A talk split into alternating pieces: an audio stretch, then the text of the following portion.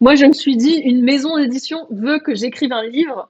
Euh, et à ce, et à ce moment-là, j'étais encore dans, la situation, c'est plus trop le cas maintenant parce que je commence à être assez connue pour que les gens se disent, OK, elle a des compétences, mais j'étais à l'époque dans une situation où on était vachement en train de dire, OK, la petite blonde qui parle de crypto, ultra illégitime. Et donc, j'avais besoin en plus d'avoir un, élément de réassurance. Donc, euh, j'ai même pas réfléchi trois secondes. Je dis, OK, on va écrire un livre. Je crois que nous pouvons tous avoir un projet rentable. Le trouver n'est qu'une question de temps. C'est pourquoi je vais à la rencontre des entrepreneurs qui réussissent pour décortiquer comment ils font et partager ce que j'apprends avec toi. Mon but est qu'ensemble nous puissions être plus libres grâce à nos projets. Toutes les deux semaines, des entrepreneurs partageront en toute transparence leur parcours, leurs réflexions et leurs solutions pour devenir rentables. Je suis Martin Donadieu et tu écoutes Indie Makers, le podcast qui t'aide à te lancer pour vivre de tes projets. Aujourd'hui, on est en présence de Caroline Jurado. Alors, premièrement, merci d'avoir accepté mon invitation. Salut Martin, merci pour l'invitation. Salut. Du coup, si Caroline, si tu devais résumer ton parcours en 2-3 minutes, comment tu le présenterais? Euh, Eh bien, je dirais que euh, actuellement, je suis principalement créatrice de contenu, mais euh, j'étais pas du tout destinée à l'entrepreneuriat à la base. Je faisais des études en RH qui m'ont conduite à travailler quelques années dans le domaine. Et euh, c'est à ce moment-là que j'ai eu, enfin en tout cas, je côtoyais la cible euh, de ce qui a été ensuite ma première boîte, ma première startup. Euh, et j'ai identifié qu'il y avait une galère euh, pour les RH sur un sujet. Je me suis dit que la seule manière, disons, d'apporter une réponse convenable, c'était de créer une boîte sur le sujet. C'est à ce moment-là que je me suis lancée en réalité dans l'entrepreneuriat. J'ai monté une première boîte. Euh, on est allé jusqu'à 10 collaborateurs et que j'ai revendu il y a quelques années. Euh, après ça, je suis retournée dans le salariat puisque j'étais, euh, bah, ça faisait partie des conditions de ma revente. Donc j'étais head of sales pour mon acquéreur pendant deux ans, presque deux ans, et que j'ai quitté dans l'idée de remonter un business, mais vraiment différemment. Enfin, c'est-à-dire que la première fois que j'ai monté une boîte, j'étais vraiment en mode, ok, je vais changer le marché, je vais très les entrepreneurs au sens classique, genre j'ai levé des fonds, je vais faire ci, je vais être la meilleure, nanana, je vais recruter beaucoup de monde et puis euh, je vais changer le game. Et euh, j'étais vraiment dans une espèce de schizophrénie euh, de, je disais à tout le monde que j'allais changer le game, y compris à mes équipes, et moi j'étais là la nuit. mais est-ce que je suis sûre que je vais changer le game En fait, ça me rendait un peu barjot. Et, et du coup, quand, quand j'ai quitté mon acquéreur il y a quelques mois, enfin il y a un an maintenant, je, je, me suis, je me suis dit, OK, je, en fait, je veux remonter des business, mais je veux travailler différemment. Et donc, j'ai monté deux business en parallèle qui se sont faits un peu malgré moi. Le premier, c'est euh, Closing Baby, qui est une école de vente pour start-up. Euh, la vente, c'est ce qui marchait le mieux dans, ma, dans mes précédentes boîtes. Puis après, j'étais head of sales, donc vraiment, je maîtrise vraiment bien la vente en start-up. Euh, et donc, j'ai commencé à avoir des pas mal de gens qui me demandent de les aider sur ce sujet-là. Et c'est à partir de là que j'ai structuré, en fait, euh, ben, euh, des formations, des accompagnements, etc. Et donc, euh, j'ai une masterclass en ligne et, et quelques petits programmes d'accompagnement, mais sur lesquels, tu vois, je n'ai jamais rien projeté, entre guillemets, mis à part répondre à une demande, jamais fait de prospection, enfin voilà, juste ça. Et en parallèle, ce qui est actuellement mon activité principale, qui est les cryptos de Caro, c'est un média euh, d'éducation autour de l'univers crypto. Et là, c'est genre encore plus n'importe quoi que tout ce que j'ai jamais fait. Genre vraiment, j'avais zéro plan. Euh, absolument zéro plan, zéro projet, zéro ambition même. Euh, autre que ben, m'amuser et exploiter le fait que moi, je, je déteste ce qui est chiant et compliqué. et que j'ai quand même des compétences de vulgarisation sur n'importe quel sujet. Enfin, c'est un truc important pour moi de rendre les choses simples. Et donc, j'ai commencé à, voilà, euh, à créer du contenu sur différents médias là-dessus. Et aujourd'hui, c'est de ça que je vis. Ok. Ah oui, on est ah, c'est trop fort. Parce que je me rappelle la première discussion qu'on a eue, c'était tout le début des cryptos de Caro et c'était pas encore quelque chose que tu considérais euh, euh, comme faire du revenu ou t'étais pas sûr encore ou t'avais aucune idée en fait. Ben non, mais attends, à l'époque où on avait parlé, je gagnais pas d'argent, je crois, avec les cryptos de Caro, tu vois. Je pense que je projetais pas. Tu t'avais même pas imaginé que ça soit possible, oui. Ah oui. Non, mais pas du tout. Aujourd'hui, je fais à peu près 20 cas par mois avec, euh, avec ce business-là, tu vois. Ah oui. on, est, Ah oui, on, on est loin de- du, du, du truc qu'on s'était dit ensemble. Combien c'était? C'était un cas, non? Franchement, je sais même pas ce que j'avais pu m'imaginer à cette époque. Je t'a- je t'avais mis au défi de faire au moins un cas avec, je crois. Un ou deux cas par mois. Ah bon? Putain, Bon, bah, j'ai réussi. Bah, oh, bah, tu l'as explosé le défi là. Mais c'est trop cool, t'es pas la première à qui je fais ça un petit peu. Où je, sais pas- je sais pas pourquoi ça m'amuse de mettre les gens un peu au défi. Je dis vas-y, euh, chaud, euh, t'arrives à faire ça. Et à chaque fois, les gens débloquent le truc, c'est ouf. C'est trop cool. Ouais. C'est trop cool. Euh, ok, on va en parler après des cryptos de carreau. On va revenir un peu en Mhm. arrière d'abord. Euh, Qu'est-ce qui t'a fait partir dans les études de RH en fait? C'était quoi un petit peu la, la direction de ça Qu'est-ce qui était le. Non mais la- laisse tomber, moi j'avais pas de j'avais pas de projet hein. Je crois que je suis partie en RH parce que je devais avoir des potes qui faisaient ça ou euh, ou tu sais j'avais vraiment pas d'argent euh, quand euh, quand j'ai enfin quand j'étais jeune quoi. Donc euh, des études payantes, c'était pas imaginable, donc c'était la fac. Et à la fac, il y avait droit à quoi? Gestion, ça avait l'air trop chiant. Euh, marketing, euh, c'était, ça avait l'air euh, d'être un truc ultra à l'ancienne. Et puis RH, je me disais, ah, ça va être un truc peut-être un peu plus sympa. Il y aura des gens. Enfin, j'avais pas la moindre idée de ce que ça voulait dire, quoi. Ouais,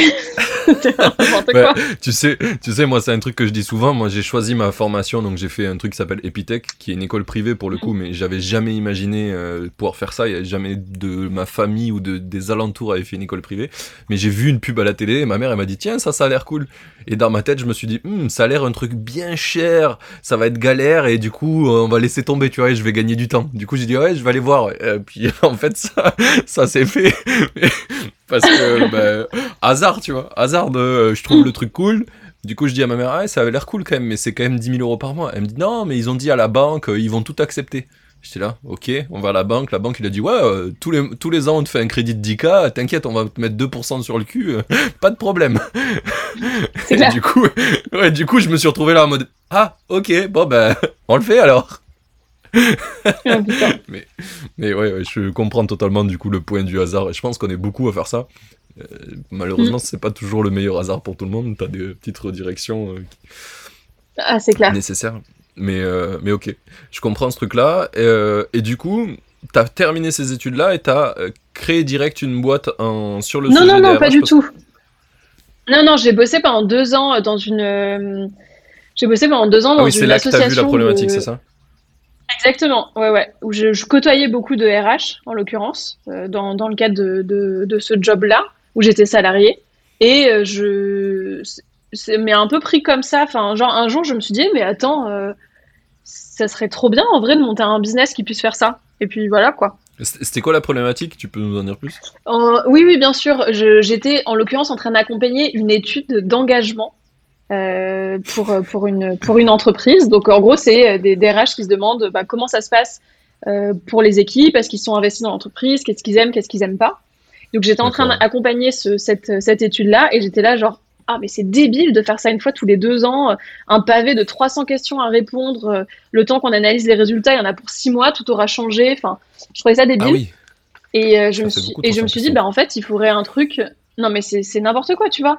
Et je me suis dit, bah, il faudrait un truc genre hyper facile où tu puisses demander l'avis des, des, de tes collaborateurs, euh, genre tous les mois en fait, et que ça s'analyse Bah en oui. temps réel. Et donc c'était ça, et c'était ça ma première boîte. Ça s'appelait Linky. ok. Euh, et du coup, elle existe toujours, on mettra le lien euh, pour ceux qui veulent aller Eh voir. elle n'existe plus, non, elle a été revendue. Euh, Ouais, hein, j'ai cru que quand tu l'avais revendu, ils avaient gardé le nom, mais ok.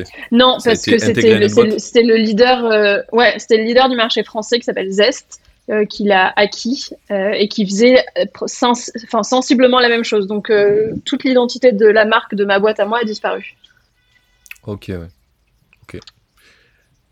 Super intéressant. Mais Il y a un des points que je me demande, c'est comment t'es passé de je suis salarié dans une boîte et je vois cette problématique à je me lance parce que c'est quand même un truc que, enfin pour plein de gens c'est super dur ou c'est pas ça paraît impossible. Qu'est-ce Ben, donné, je l'ai fait super naïvement, hein. Vraiment super naïvement. Genre, euh, comment ça s'est passé? Euh, j'ai lu un article sur euh, des trucs de start-up euh, et j'étais là genre, ah ouais, putain, en fait, c'est vrai que c'est possible de monter des boîtes. Et à partir de là, j'ai, qu'est-ce que j'ai fait? Je crois que la semaine qui suivait, j'ai demandé une rupture conventionnelle. Je savais Oui, que j'avais droit à deux ans de chômage. Ouais, ouais, ouais, direct. je suis allée voir une ancienne collègue à moi qui était RH, qui était dans un job où je savais qu'elle qu'elle qu'elle se faisait chier. Ouais, voilà. Je lui ai dit meuf, j'ai une idée, on va révolutionner le game. Elle m'a dit ok, viens on teste. De toute façon moi aussi j'ai 12 ans de chômage devant moi.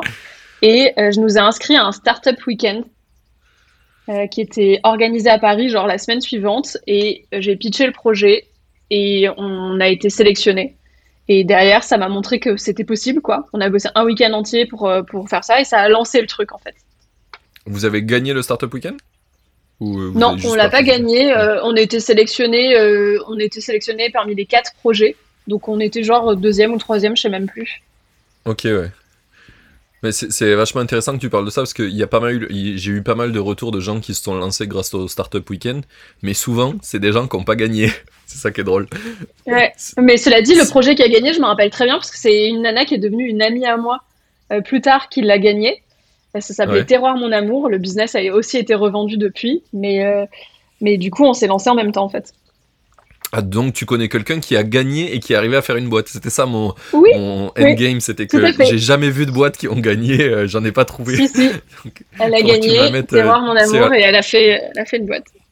À la fin, j'ai euh, des, questions de qui euh, je pourrais, tu pourrais me conseiller d'inviter. Mhm. je, serais ravi de l'avoir. Ah bah, cette fille-là, c'est Camille Denois, je te la recommande. quoi. Trop bien. Eh bien, écoute, on a, on a spoilé la question de la fin. Écoutez quand même jusqu'au bout, ça va être cool. T'inquiète, j'ai d'autres personnes à te reco, hein, s'il faut. Ah oui. Vas-y, je note quand même pour l'avoir. Mais euh, ok. Donc, euh, donc tu t'es lancé sur un startup week-end et euh, t'as tout plaqué direct pour faire ça.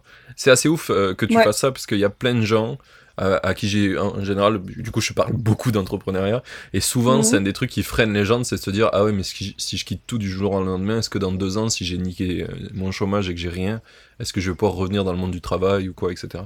T'as pas eu cette pensée-là?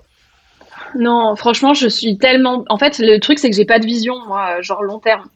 J'ai juste envie de faire un truc et tout le reste ça disparaît, donc euh, je me suis même pas posé la question de et si ça marche pas et, si ça marche, tu vois. Parce que moi c'est pareil. Il y a plein de gens qui, ont, beaucoup peur euh, du futur.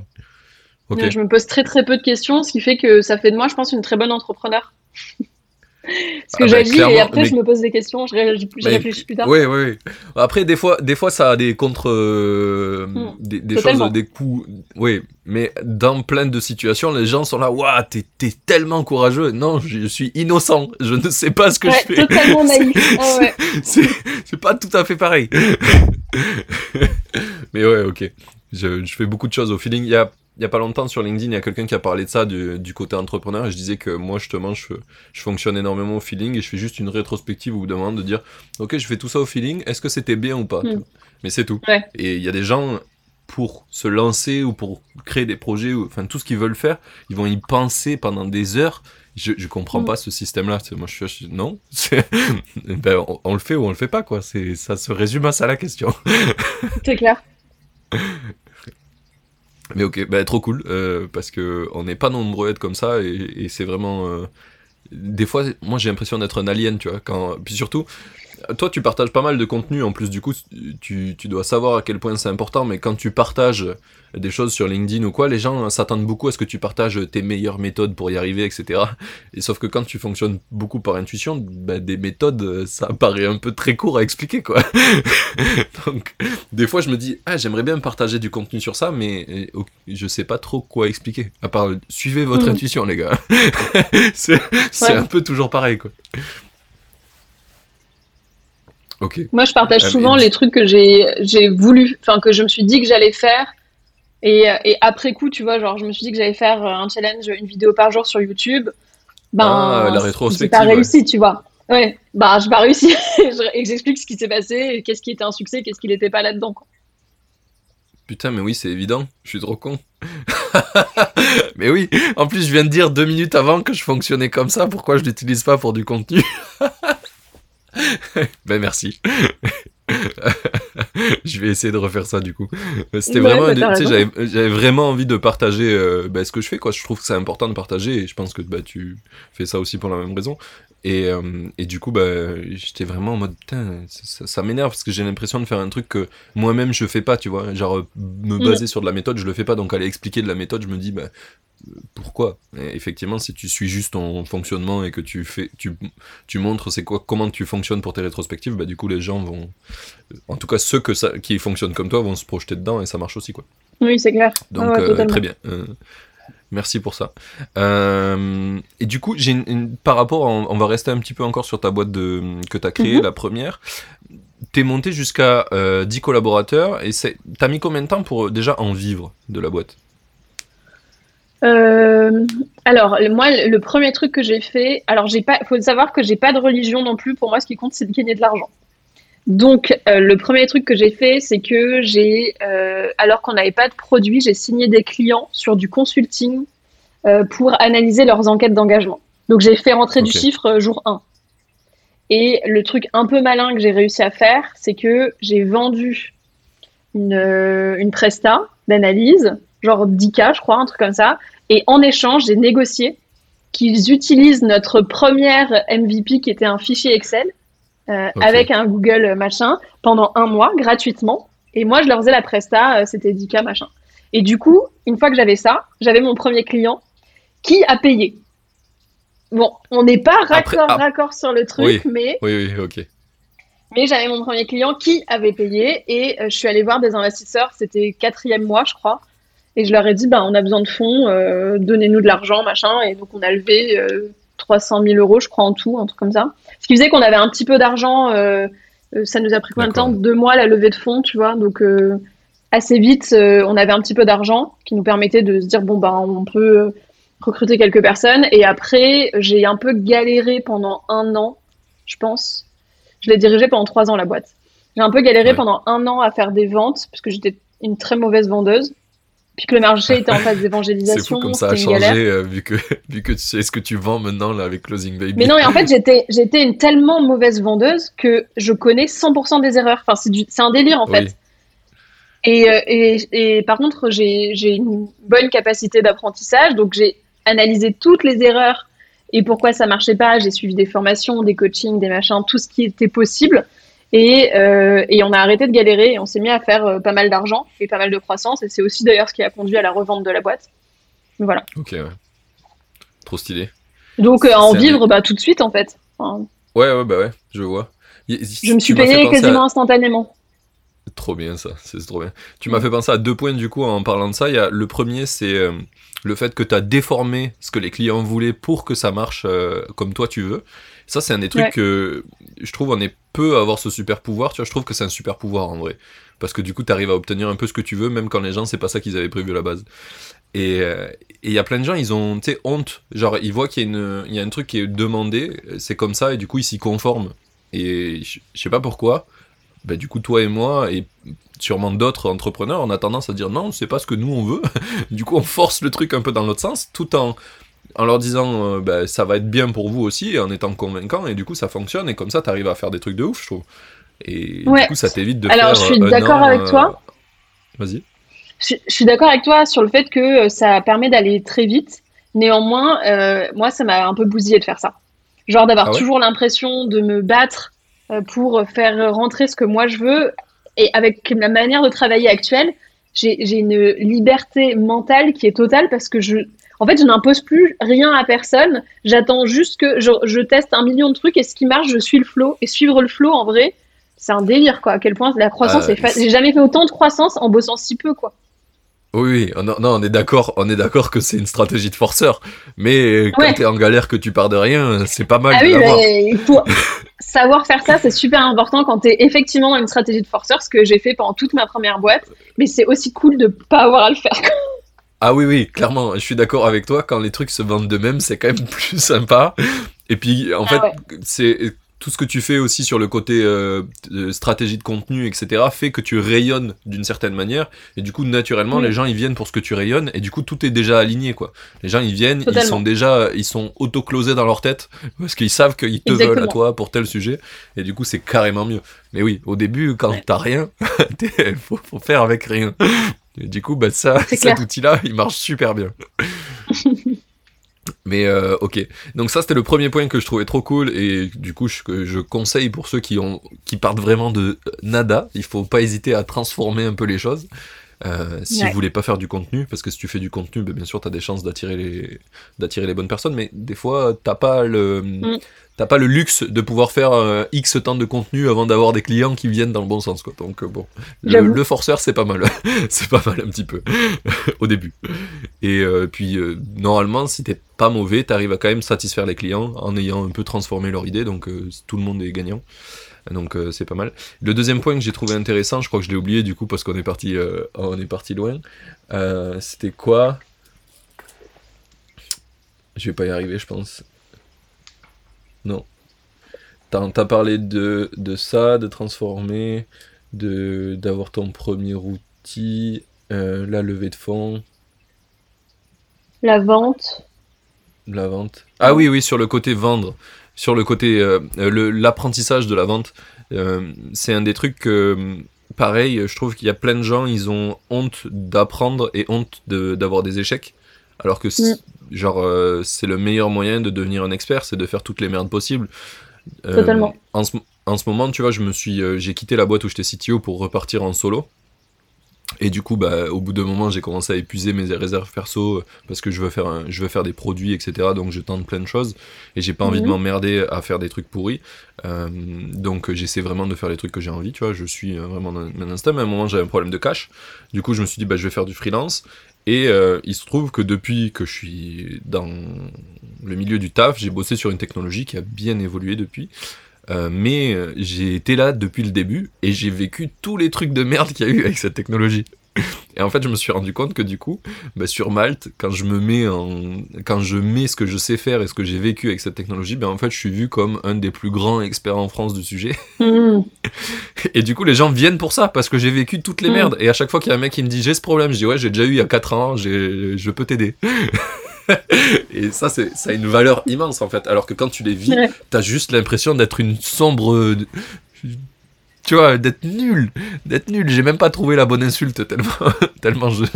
Mais quand tu le vis au début, et, et- et les gens souvent arrêtent, alors que si tu continues et que tu peux gagner de l'argent ou, ou en tout cas euh, avoir une opportunité de gagner de l'argent avec, ben en fait ça te crée une compétence après que t'es le seul à avoir. Tu vois, là, en France, j'ai un edge de ouf quoi. Je suis euh, sur Malte, tu as 800 euros au jour. Je suis le plus cher de la plateforme sur ma, ma catégorie. Et les gens, euh, ils discutent même pas le prix. Ils me disent, Mm. euh, tu, tu peux changer le prix ou pas? Je dis non. Ils disent d'accord, on paye. Voilà. c'est juste ça. Donc, et, et tu vois euh, que du coup, bah, là, ça me permet de travailler très peu. Et du coup, de focus sur mes projets, euh, de partir, à, tu vois, au Portugal. On va essayer d'acheter une baraque. Enfin, pas de problème d'argent, euh, du coup, parce que, euh, bah, du coup, j'ai été un bon galérien, quoi. Et ça a de la valeur, du coup. Faut juste euh, savoir Mm. le mettre en valeur, quoi. Si tu dis que t'as eu que des problèmes et bah forcément on voit comme quelqu'un qui sait pas les résoudre. Si tu dis que t'as résolu tous les problèmes que t'as eu depuis 10 ans, bah du coup t'es la personne qu'il leur Oui. faut. Quoi. C'est clair. Et du coup je pense que tu l'illustres super bien avec Closing Baby. Euh, c'est le c'est le premier projet que t'as fait euh, que t'as lancé après euh, après ta boîte de 10 personnes? Ouais. Ok. ouais. On, on va finir sur le sur le côté de ta boîte sur sur le, la vente. Qu'est-ce qui a fait que tu t'es décidé à vendre plutôt que la garder et continuer à la faire grossir? En fait, je suis arrivée à un stade de maturité de, du marché où je, j'avais assez de croissance pour maintenir ce que j'avais, mais pas pour recruter plus. Et, euh, et mon produit était pas assez. euh, Enfin, les demandes clients commençaient à être beaucoup plus loin que ce que nous on pouvait proposer. Et donc, je me retrouvais un peu dans un statu quo merdique où euh, je savais que je j'avais pas assez- à la fois assez de croissance pour recruter assez et pour pouvoir faire en sorte que le produit réponde vraiment aux besoins. À tous les besoins. Et en même temps, euh, et en même temps, enfin bref, je, je sentais que c'était un peu la merde. Et ça faisait trois ans que je la dirigeais toute seule, cette boîte. Ouais. Et j'étais un peu Ah, La, fatiguée, la, la- franchement, t'as- de faire ça. ta, ta pote, ta pote que t'avais fait rejoindre, elle était pas. euh, Elle est partie au bout d'un an. Ah. Elle est partie au bout d'un an pour retourner dans le salariat. Donc, euh, du coup, oui, c'était euh, bah, c'était quand même dur, quoi. Et Oui. donc, c'était un moment où je me disais, en fait, la seule solution à ce stade, c'est de lever des fonds, encore. Parce que euh, voilà. Et le, la première euh, entreprise, enfin la première, euh, le, premier fonds d'investissement qui a dit ouais, ok, on, veut bien investir chez vous. ils, ils envisageaient d'investir aussi chez un concurrent à nous. Et donc là, il nous a proposé de, de en gros, de, de, fusionner et de faire le plus gros acteur français. Sauf que je me suis absolument pas bien entendue avec le fondateur, donc ça s'est pas ah, fait. Mais ouais, pas du tout. Mais par contre, ah, c'est pas celui qui vous a racheté. Non. Non, non, non, ça aurait été une fusion. Là, vraiment, on aurait, on était même taille. Euh, enfin, ça aurait pas été un rachat. Mais euh, j'ai vraiment pas aimé du tout le, fondateur de cette boîte-là. Et, et, du coup, c'était trop loin de mes valeurs pour pouvoir faire ça. Mais par contre, euh, le fait de m'être projeté sur un truc comme ça, ça m'a tellement genre apaisé. Je me suis dit ah putain, ce serait tellement bien d'avoir plus de moyens, plus de gens sur qui m'appuyer, plus être toute seule, etc. Que euh, je crois qu'une semaine après, j'avais fait un mail à tous les gros acteurs du marché en disant les gars, je, veux revendre, euh, qui, qui s'intéresse. Et j'ai, en, je crois qu'en trois ou quatre mois, j'avais vendu ma boîte. Tiens, stylé. le pouvoir de l'intuition directe, t'as senti que c'était le truc que tu voulais faire et bam, t'as actionné. Ouais. Enfin après j'ai détesté hein, euh, être de nouveau salarié pour info. oui, on va on va on va y venir. On va y venir. Qu'est-ce qui a fait euh, que le premier la première fusion ça a pas marché? Ça a été quoi le point avec le fondateur euh, qui qui t'a fait dire no go? Pour toi C'est parce que c'était un profil qui était un profil très consultant et pas du tout entrepreneur pour moi. Il, manquait vraiment d'ambition, de de de quick win, de. Enfin moi j'ai besoin que ça aille vite, que ça fuse. Euh, je sentais que ça allait être un truc à coup de réunions interminables euh, et trois semaines pour changer la couleur d'un bouton. Euh, c'était pas possible pour moi d'envisager un truc pareil. Et il avait aussi une posture qui était genre je sentais que il allait en gros, je sentais qu'il avait envie de soit le chef. Je, je, je, vois que tu cherches le politiquement correct. Mais ok. Non, mais vraiment, il y avait un sujet de euh, ok, euh, t'es, mignonne, t'es sympa. Euh, bon, tu laisseras les grands jouer. Tu vois, c'était un. Ouais, voilà, c'est moi le grand monsieur, quoi. Ouais. Et ça, c'était pas envisageable pour moi. Et eh oui, je comprends. Je comprends tout à fait. Euh, c'est hardcore euh, ce truc-là. Mais tu, tu, penses que c'est euh, au fait que tu étais une femme ou c'est plus générique par rapport à ton expérience? Non, je peux, je j'ai pas vraiment l'impression. Je sais pas. Je crois que tu vois, j'avais pas fait de grande école, j'avais pas. Je pense que tu vois, c'est vraiment un profil pour le coup qui reconnaît l'expertise au sens français du terme. ouais, ouais, ouais, je vois. Ok, oui, oui, effectivement, je comprends bien ce truc-là. tu sais que je crois que c'est cette semaine aussi que j'ai lu un truc sur LinkedIn là-dessus, et je me suis dit, il y a encore des gens qui font ça? Ah, sur, non, c'était pas sur LinkedIn, c'était sur Twitter. Une meuf qui a fait des entretiens d'embauche. Elle est, elle est lead sur un sujet euh, technique. Elle fait l'entretien d'embauche avec son stagiaire. Et le mec en entretien d'embauche répond au stagiaire. Il répond pas à la meuf lead. J'étais là, je fais que ça, c'est, on est en 2022, ça arrive encore ça? Genre, elle pose des questions et tu réponds au stagiaire, ça n'a aucun sens. C'est chaud, hein Ouais, c'est chaud, c'est chaud de ouf. J'ai dit, mais c'est une blague. C'est pas, faut, faut arrêter, les gars. Faut arrêtons d'avoir des idées préconçues sur les choses. Que ça soit les études, que ça soit que t'es une femme ou, que mm. toute différence, en fait, arrête. Genre, what the fuck. Bref. Clair. Mais euh, pour, le sujet du point, je t'ai posé la question pour le mec, euh, c'était quoi le profil qui t'a pas plu? Euh, Parce que du coup, je pense qu'on a un peu le même profil de comment on entreprend. Et du coup, bah, si t'es intuitif et qu'en face de toi, t'as quelqu'un qui est pas du tout intuitif, qui est plutôt en mode bah, j'essaie de poser les trucs carrés, le plus, le moins, écrire sur le papier, etc ben, tu le regardes et tu dis mais mec ça fait 4 jours que j'ai déjà pris la décision de ce qu'on va faire euh, moi, de mon côté qu'est-ce que tu fais? Et c'est très très dur euh, je trouve euh, l'association c'est un sujet hardcore et encore mm. plus quand tu te mets enfin ouais quand tu bosses avec des gens je trouve que t'es employé c'est un peu moins dur parce que les enjeux sont moins grands tu vois, t'es mm. employé, c'est pas toi qui gères, etc. Mais quand tu t'associes, genre, faut vraiment, c'est de la précision millimétrée de qui tu choisis, quoi. ah ouais, c'est chaud, quoi.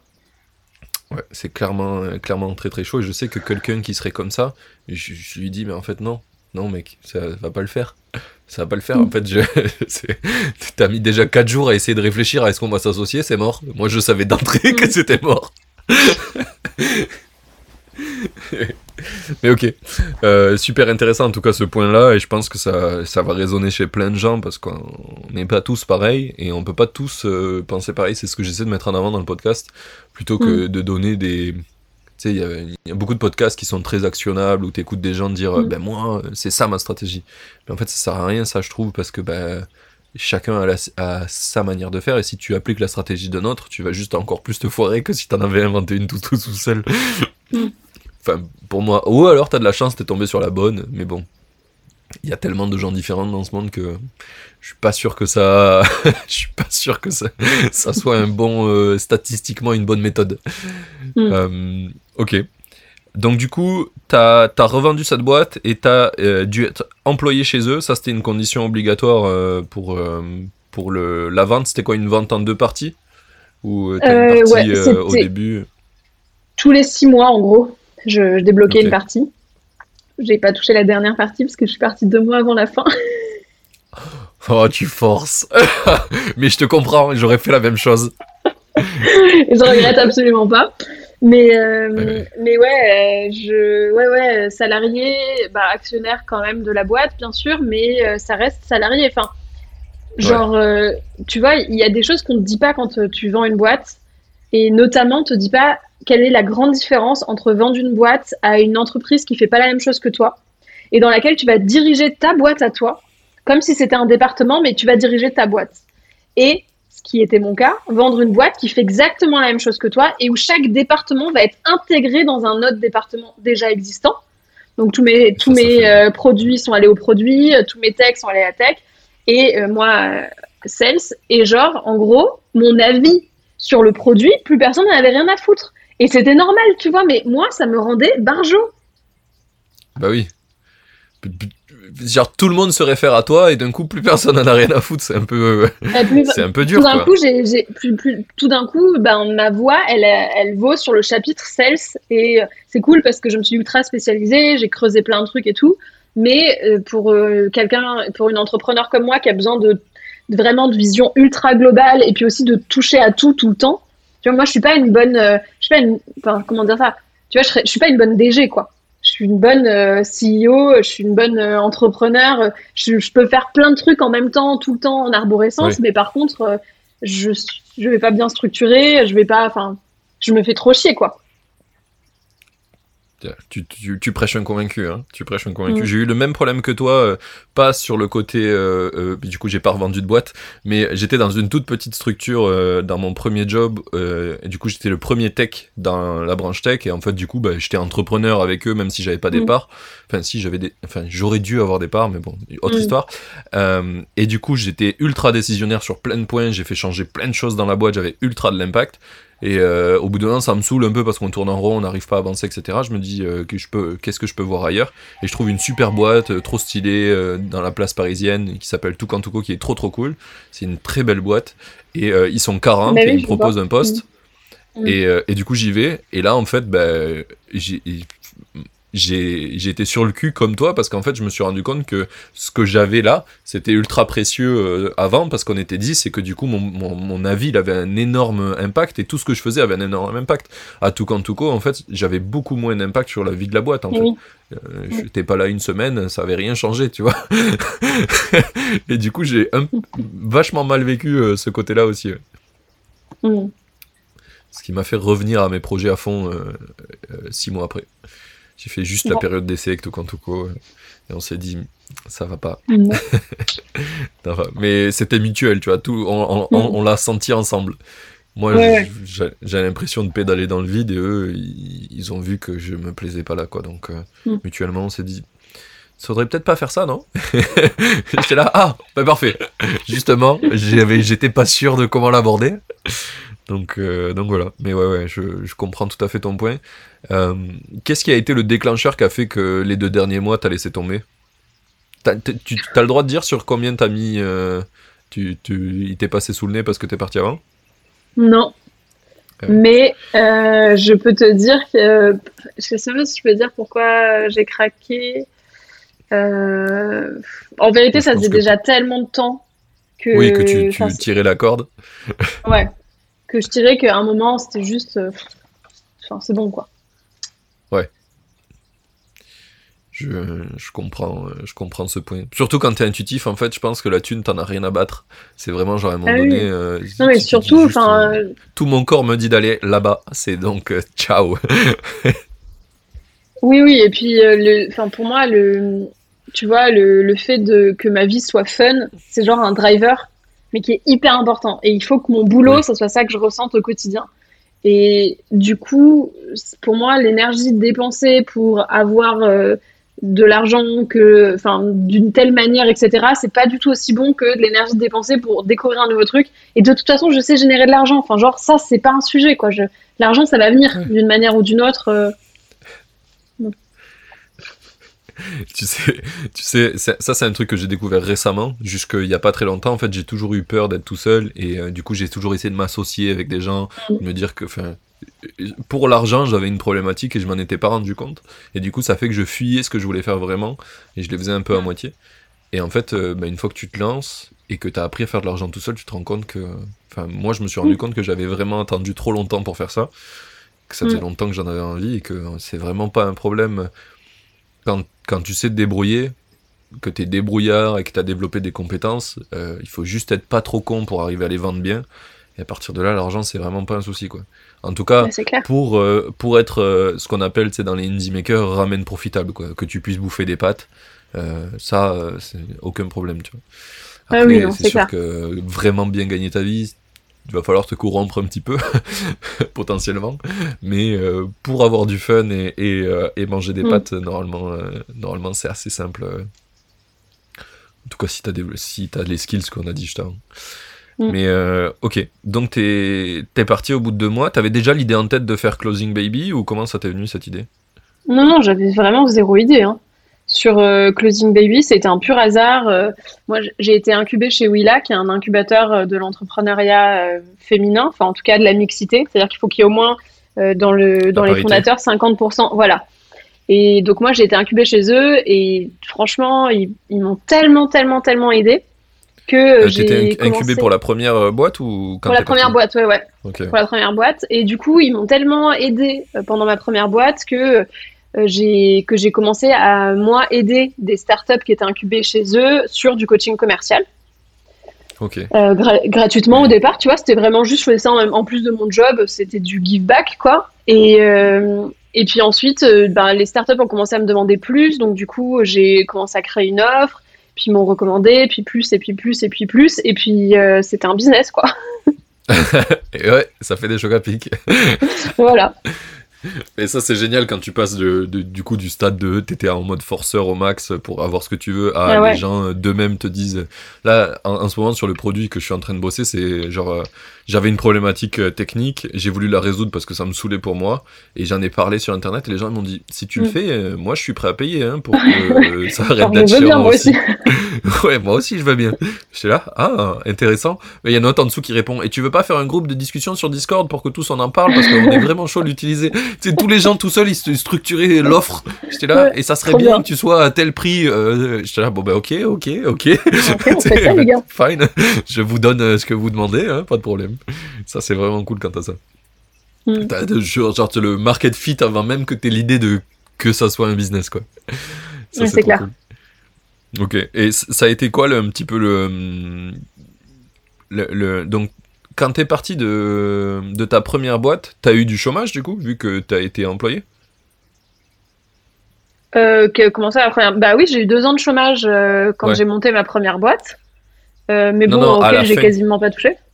Et À la ben, à la fin... Ah oui, oui, oui, à la fin, oui, quand, oui, vu que j'étais salarié de la boîte, oui, j'ai deux ans de chômage. Enfin, là, genre là, je suis encore sur mon chômage, concrètement. Ok, ouais.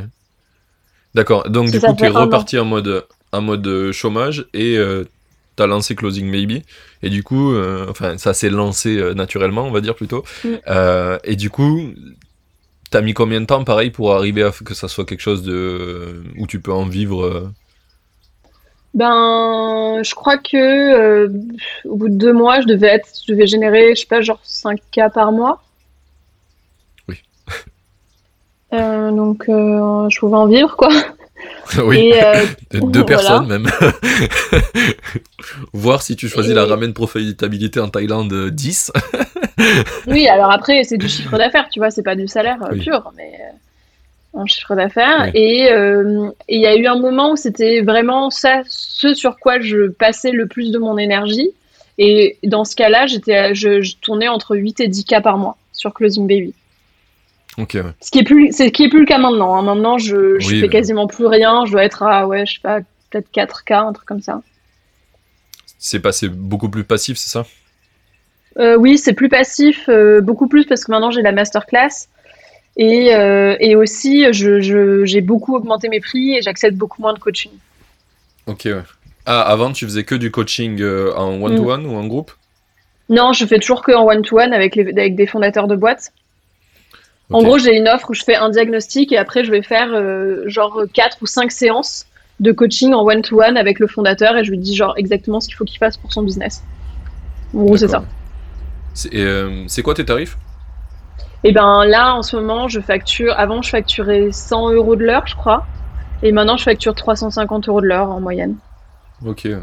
Oui, c'est un l'heure pour de l'expertise aussi poussée, c'était pas, c'était, c'était sympa comme tarif. Mais tu sais, je savais pas, je, genre, Ouais. euh, et puis même maintenant, je facture 350 euros de l'heure, jamais personne n'a négocié. Je sais que je facture pas assez cher, tu vois.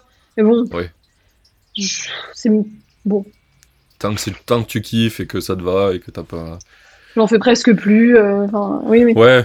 Puis il faut avoir le. Je pense qu'il faut avoir un bon ratio entre euh, l'énergie que ça va te prendre, d'y réfléchir au pricing ou de l'énergie que tu vas mettre parce que tu vas te sentir que c'est plus cher et que du coup il faut que tu donnes plus aussi. S'il y a des fois t'as un peu Non, cette ouais. sensation-là. Non, parce qu'en termes de valeur, enfin, franchement, euh, je, moi, je, je peux dire sans m'inquiéter que euh, une entreprise qui bosse avec moi, elle peut euh, doubler ou tripler son chiffre d'affaires euh, à la fin de notre coaching. Ouais. Donc, euh, je suis pas inquiète sur la valeur, tu vois. C'est genre, euh, ce truc-là, c'est déterminant pour ta boîte, c'est certain. Le point, c'est que par contre, je m'adresse à des entreprises qui n'ont pas beaucoup d'argent. Tu vois, je bosse avec des petites boîtes euh, parce que au-delà, c'est plus de la structuration et ça me fait chier, tu vois. Ok, je vois, je D'ailleurs, un un point qui est, euh, qui est intéressant sur ce, sur ce business, est-ce que tu as pensé à... Je sais que hum, dans la finance, il y a beaucoup de, de- d'acteurs qui font ça, qui disent, ben, en gros, tu fais ma, le coaching avec moi, par exemple, et euh, dans un mois, si tu as fait euh, x2 sur ton, ton chiffre d'affaires, ben moi, je prends X% de ton, de ton bénéfice Ah oui. supplémentaire. Franchement, j'y ai jamais pensé. Et euh, alors, ce que j'envisage de mettre en place, ça m'excite assez.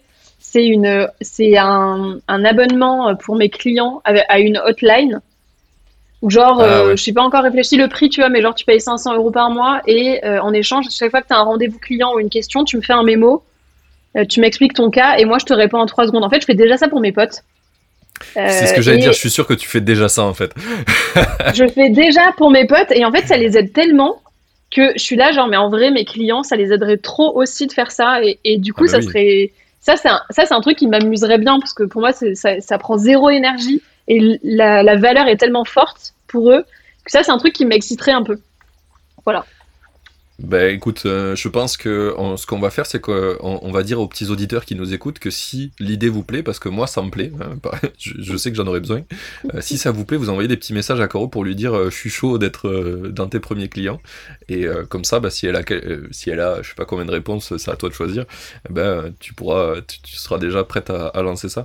Moi je suis sûr que ça a de la valeur et je sais que même ton coaching ça m'intéresse, c'est pour ça que je t'ai demandé les tarifs aussi, puis ça intéressera le- les gens qui qui écoutent le podcast, il y a pas mal de gens qui sont euh, plutôt côté tech. Et du Mm. coup, bah, tout ce qui va être vente et marketing, on est des quiches, hein, qu'on se le dise. Moi, je suis pas trop mauvais parce que je suis, j'ai, la technique du forceur, mais euh, mais euh, en soi, on est quand même pas né avec ces ces outils dans les mains au début, tu vois. Donc du coup, Mm. il faut un peu un peu sortir de son Oui, de sa zone de confort. Mais euh, mais voilà, je sais que ça intéressera plein de gens et et c'est c'est trop cool en tout cas si ça si ça se lance euh, grâce à ça. j'avoue ça trop bien. Je kifferais trop. Faites-le, faites-le. mais d'ailleurs je- là je viens de recevoir un message d'une de mes potes je vois que c'est un mémo vocal je sais que c'est Ah ouais ça je le sais voilà, c'est trop, trop ouf, trop ouf. Et si à un moment donné, euh, t'as besoin d'une app, euh, je te ferai là. putain ça serait ouf On a créé un business dans un podcast, tu sais. Genre on fera une review dans un an. Alors euh, voilà comment on a lancé une idée à la con. On va mettre un code de réduction pour tous ceux qui, euh, qui écoutent le podcast et qui veulent le truc, tu sais. Tu sais, le, le temps que le podcast sorte, il y a genre un mois et quelques, t'as le temps de faire un Stripe avec un paiement et tout, on le met dans le podcast si tu veux. Ce serait énorme. Euh, grave, grave. Je suis chaud de le faire. Je suis méga chaud en vrai. Euh, Mais non, mais on va, on va vraiment le faire. Hein. Oui, oui, oui, oui. Mais- Mais c'est pour que, parce que je pense que les gens qui nous écoutent, ils doivent se dire, ils sont en train de blaguer. Non, non, on le blague Euh, pas du tout. C'est comme ça que les gens non. intuitifs fonctionnent. C'est genre, on a une idée, ça semble cool, au fond de nous, ça résonne, c'est c'est Ouais. fait. c'est fait. Franchement, je suis trop content. J'aime beaucoup les gens qui fonctionnent comme moi, comme ça. C'est trop simple. J'ai l'impression que la vie est ultra simple euh, avec des gens euh, comme ça. Bah oui, Les- bah oui. Le funnel de décision est très lean, tu sais. Mais bon, j'apprends aussi à respecter les gens qui ont besoin de temps pour euh, choisir. Ma meuf est comme ça, par exemple, et ça nous équilibre beaucoup, malgré qu'au début, c'était très violent. Mm. Genre, t'imagines deux personnes qui ont le process de décision, genre euh, un beaucoup plus long et un très très court. Bah, du coup, euh, pour les deux, c'est ultra frustrant et tout le temps, t'as l'impression que tu te fais marcher dessus par l'autre. T'es là, tu dis, mais tu veux Ouais. pas choisir, ça fait deux jours. Et l'autre, il est là, mais attends, mais tu veux pas réfléchir? Au lieu de faire des trucs sans réfléchir? Euh, C'est un très bon apprentissage en tout cas. Parce que c'est pas Mm. toujours tout blanc, aucune des deux méthodes, donc c'est bien de savoir un peu, des fois, prendre le temps de réfléchir, mais avec clair. parcimonie. Hein. J'aime pas trop, euh, pas trop faire ça quand même. Euh, ok, donc on mettra euh, les trucs en description, vous checkerez. Euh, vous avez même pas besoin d'envoyer un message à Caro finalement, vous pourrez directement vous inscrire et payer. Vous pourrez Ça sera la directement meilleure réserver. Ça sera la meilleure preuve de marché. Voilà. Je sais que moi je vais le faire. Moi-même je vais m'inscrire. Parce que j'en ai grave besoin et qu'on est un paquet à avoir ça, besoin de ça. De se faire coacher sur ça. Euh, ok, sujet suivant. Euh, à quel moment dans... tu t'es lancé sur euh, les, les cryptos ah, dé- Déjà? Alors, ça, Vas-y. vas-y, vas-y, vas-y. Non, j'allais dire, je vais pas te poser la question de comment t'as eu l'idée, parce qu'en fait, je sais que les trucs te viennent naturellement maintenant, donc euh, le process de décision a dû être très court. mais, euh, mais je sais pas quoi poser comme question, alors on va te dire ça. Comment t'as eu l'idée? Euh, en fait, j'ai pas eu l'idée. En, Oui. en fait, ce qui s'est passé, non mais c'est ce qui s'est passé, c'est tu vas voir à quel point le truc n'a rien à voir. hein. Je, donc moi, je suis une experte de la vente en B2B. Et j'étais Ouais. extrêmement frustrée parce que tout le monde me disait, Caro, t'es une trop bonne vendeuse, tu peux pas gâcher ce talent-là. Donc, en gros, tu ne peux rien faire d'autre. Et moi, j'étais là, euh, ouais, je vous me faites chier parce que moi, je veux apprendre d'autres trucs. Bah Et ouais. donc, euh, je me disais que ce que je connaissais pas et qui m'attirait de ouf, c'était la vente en B2C.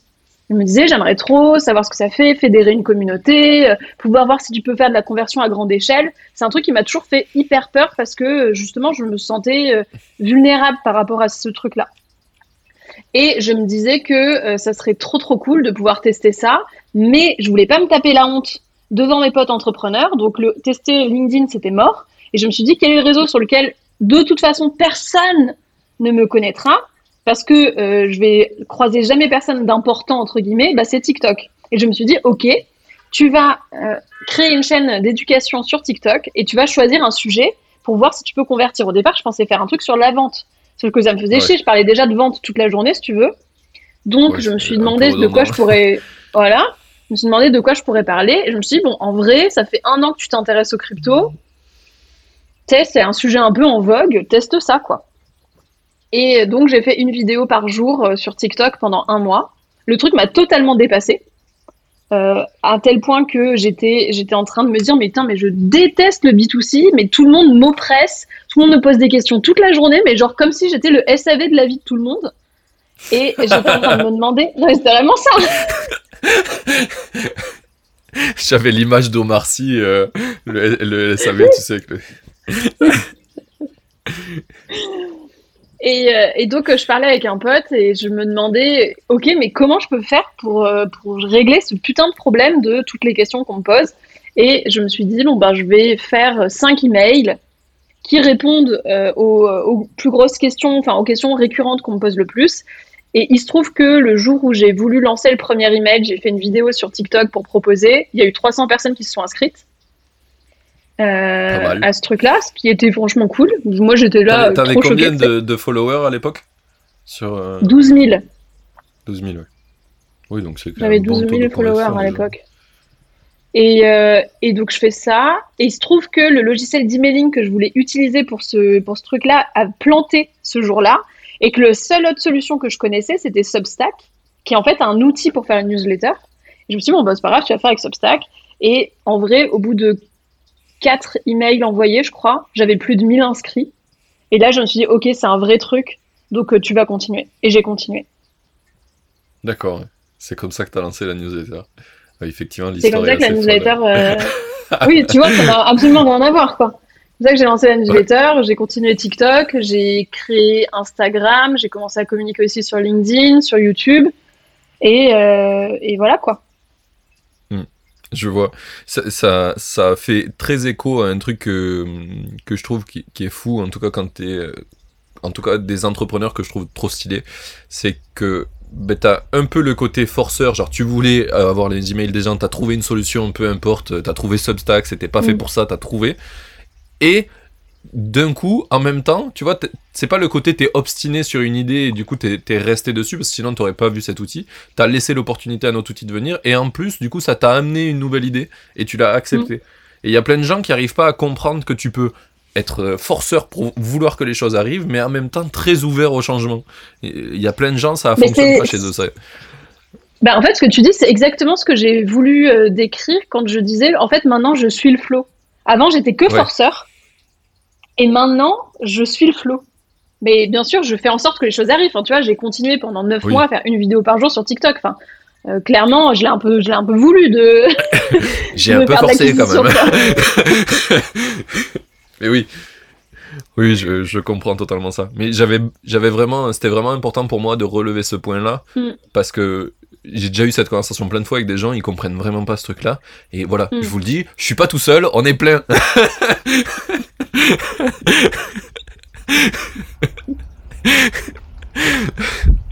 ok. Euh, du coup, sur, sur les.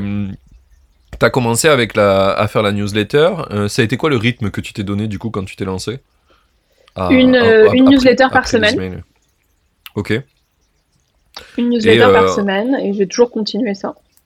Et l'idée, c'était d'approfondir ce que, ce que tu peux pas approfondir finalement en vidéo. C'était quoi un peu la direction? Bah, En fait, euh, TikTok, c'était vraiment juste pour moi, je voulais tester l'acquisition. Et sur des vidéos où tu passes entre une vidéo de chat mignon et un groupe de danse, clairement, tu peux pas vraiment apprendre des trucs aux gens. Enfin, tu vois, tu peux faire des trucs un peu putaclic. D'ailleurs, tout ce que je fais, c'est ultra putaclic. Et, euh, et c'est tout, quoi. Enfin, c'est le game de TikTok, chaîne... hein, qu'on se le dise. Oui, voilà. Je dis que c'est une chaîne d'éducation, euh, faut le dire vraiment vite. Hein. Euh, disons que tu entends parler de crypto, mais tu peux pas apprendre des choses en me suivant sur TikTok. Tu vois, limite, ça peut te mettre dans un mindset, etc. Après, ce que je voulais faire, c'était vraiment aller creuser les différents sujets. Et dans ce cas-là, newsletter était idéal, finalement.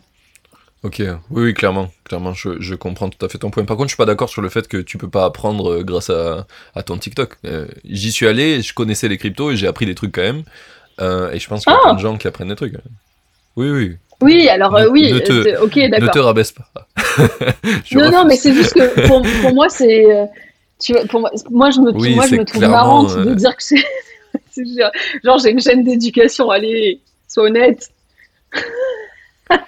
ouais, mais en fait, je pense que c'est parce qu'on a trop été euh, meurtri par euh, l'école où euh, pour apprendre un sujet, il faut 4 ans. Il faut que ça soit chiant. Ouais, ouais. Il faut que ça soit chiant. En vrai, il y a plein de gens qui font du contenu éducatif, que ce soit sur TikTok ou sur YouTube. Où YouTube, tu passes de. je sais pas combien c'est le format max sur TikTok en longueur, c'est une minute? C'est une minute le max, mais bon, la moyenne des contenus, ils sont plutôt à 30 secondes. Ouais, voilà. Mais bref, tu passes de une minute à peut-être 10 minutes sur YouTube, mais c'est quand même t'es quand même pas sur un cours magistral à la fac euh, de euh, sciences où tu, mets 4 ans pour apprendre un sujet quoi. Et euh, il y a des mecs qui font de l'éducation et enfin moi j'apprends tout ce que enfin 100% des choses que j'ai appris ces 10 dernières années sont soit sur des articles sur internet ou soit via YouTube quoi. clairement. Non mais je suis totalement d'accord avec toi. D'ailleurs, je trouve que YouTube c'est un format génial pour aller bah, ça fait que un mois là que j'ai que j'ai créé la chaîne sur YouTube mais je trouve vraiment que c'est un format qui est super pour aller approfondir des sujets d'une autre manière encore que la newsletter. Euh, je, trouve ça génial. Clairement, clairement. Tu, tu, prêches un convaincu puisque la direction du podcast, c'est de double down sur YouTube à fond. Là. Mmh. J'ai pris un super monteur que si tu as besoin, je peux te conseiller, qui est vraiment trop trop cool, d'ailleurs qui nous écoutera sur ce podcast, donc coucou Val.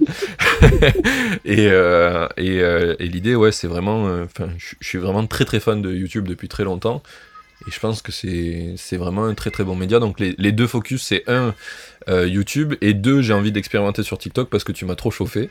Grâce à toi, tu m'as déboomerisé. Tu sais, j'étais dans la posture de hein, euh, TikTok c'est de la merde, c'est pour les jeunes. Et puis après, je me suis Mais rendu compte, putain, à, t- à 30 ans, je me dis ça, en fait, je suis un boomer. Mais pareil, non mais moi j'étais la pire avant de commencer. D'ailleurs, c'est parce que j'étais la pire que je l'ai fait. Parce que Ouais, je me dis, ouais, j'étais tellement, j'étais tellement boomer que je me disais, euh, jamais personne va me voir sur ce réseau-là. Et en ça. fait, j'ai découvert la puissance du truc et je me dis, ah, quelle conne. bah ouais, bah, dis-toi qu'il y en a encore un paquet sur LinkedIn hein, qui te regardent et qui sont là, mais n'importe quoi, TikTok, on pourra jamais faire du B2B ou du. Ouais. Allez, mec, salut Il y a Ouais. des millions qui se passent sur TikTok et t'as rien vu passer. C'est clair. Euh, ouais. Mais ouais, du coup, tu m'as convaincu et du coup, j'ai installé TikTok. Euh, je l'avais déjà installé pour euh, juste voir et me dire que c'était de la merde. Tu sais, genre en Mhm. mode. euh, Tu sais, comme les enfants quand ils goûtent un légume et qui sont là, déjà, ils savent qu'ils vont te dire que c'est pourri. Tu vois, je l'ai téléchargé, j'ai dit c'est pourri, je l'ai enlevé. Et puis, euh, t'es passé par là, on a discuté, je me suis dit, Hmm, je suis peut-être un sacré gros con. et du coup, je l'ai installé. Et au lieu de suivre euh, des trucs de danse, etc., j'ai suivi euh, des trucs d'entrepreneurs, hein, des, des choses Bah oui, que oui, je moi pensais qui allaient bien. Quoi. suis, euh, je suis quasiment que des trucs business aussi. Mais tu vois, la puissance du euh, réseau, c'est quand même que grâce à TikTok, en conversion, donc c'est en conversion en dehors de la plateforme sur ma newsletter, je fais plus 1000 abonnés par semaine. Oui. Sur ma newsletter, tu vois. Enfin, c'est un délire en termes de conversion. Oui, oui, clairement, clairement. Mais de toute façon, tout ce qui est, hein, que ça soit en termes de followers, en termes de views, euh, enfin, TikTok, c'est violent, hein. C'est, euh, Ouais. ouf, c'est ouf. Et puis, Mais ce qu'il y euh, a, c'est que les, les gens vont souvent me dire non, mais ok, euh, d'accord, ça fait beaucoup de vues, ok, tu peux avoir beaucoup d'abonnés, mais euh, les gens sont pas investis sur TikTok, ils s'en foutent, ils sont là que pour troller. Et c'est vrai qu'il y a beaucoup de ça, mais quand tu vois la conversion que ça, tu vois, c'est des gens qui, qui vont sur une autre plateforme, qui rentrent leur mail et qui ensuite derrière Oui. vont lire mes mails toutes les semaines. Genre, je, je continue avec 23 000 abonnés à avoir plus de 60% d'ouverture. C'est vrai que les gens, tu vois, ils vont lire les trucs en plus derrière. ouais, ouais, bah ouais. Ouais, bah en plus, euh, oui. bah. Non, de toute façon, c'est un mauvais argument de dire que c'est pas parce que. En fait, c'est juste ce que t'en fais après. C'est sûr que si tu fais juste des vidéos pour faire des vidéos et que derrière t'as aucune euh, stratégie euh, Oui, oui. ben en fait ça va juste rien faire. Mais c'est c'est toujours pareil quoi. C'est- euh, utilise un marteau euh, sans clou ben ça sert à rien. C'est c'est c'est toujours peu importe l'outil c'est comment tu l'utilises le, le problème. mais ouais ouais. Je suis très très convaincu de ça. Donc je vais essayer de TikTok j'ai aucune idée de ce que je peux faire pour le moment Mhm. pour le contenu indie maker. Je, je- pense cruellement que reprendre du contenu du podcast dans TikTok, ça va pas bien marcher. Non. mais, mais, mais mon côté flemmard me dit, Hum, ça serait bien si j'avais pas à créer encore plus de contenu. mais ouais, je vais devoir m'y mettre. C'est comme YouTube. En fait, j'ai lancé le truc un peu mal. Ça a pris tant bien que mal parce que bah, j'ai un peu mis d'efforts. Mhm. Euh, j'ai mais euh, mais là je me rends compte que c'est utile et du coup je vais je vais faire les choses mieux. Et euh, je pense que ça va être pareil pour TikTok. Je vais expé- expérimenter comme un sagouin. Je vais voir que c'est vraiment mieux que ce que je pensais encore. Et, euh, et je vais faire ça bien à un moment donné quoi. Et c'est, Mais- ta, ta chaîne, c'est quoi? C'est Indie Makers? Sur YouTube? Ouais. ouais ouais c'est Indie Makers. Ok. Oui, euh, juste euh, pour info, parce que euh, en plus, je- comme je suis pas très bon en marketing, comme je disais, je l'ai très peu dit que j'avais une chaîne YouTube. Du coup, il y a des gens qui se disent au bout de six mois, ah mais tu mets tout sur YouTube. oui. Donc vous pouvez aller sur la chaîne Indie Makers sur YouTube. Je mets tous les podcasts avec nos têtes. Vous pourrez me voir dans la chambre de ma petite sœur, puisque c'est ce qu'on a dit au début de la vidéo. et, et voilà. Il y a tous les contents. Enfin, au moment où cet épisode sortira, il y aura peut-être pas le content long. On aura arrêté. Euh, mais euh, euh, tous les anciens épisodes sont en, en entier, en vidéo, depuis l'épisode de Johan Lopez, donc le 20. Ça fait très très longtemps.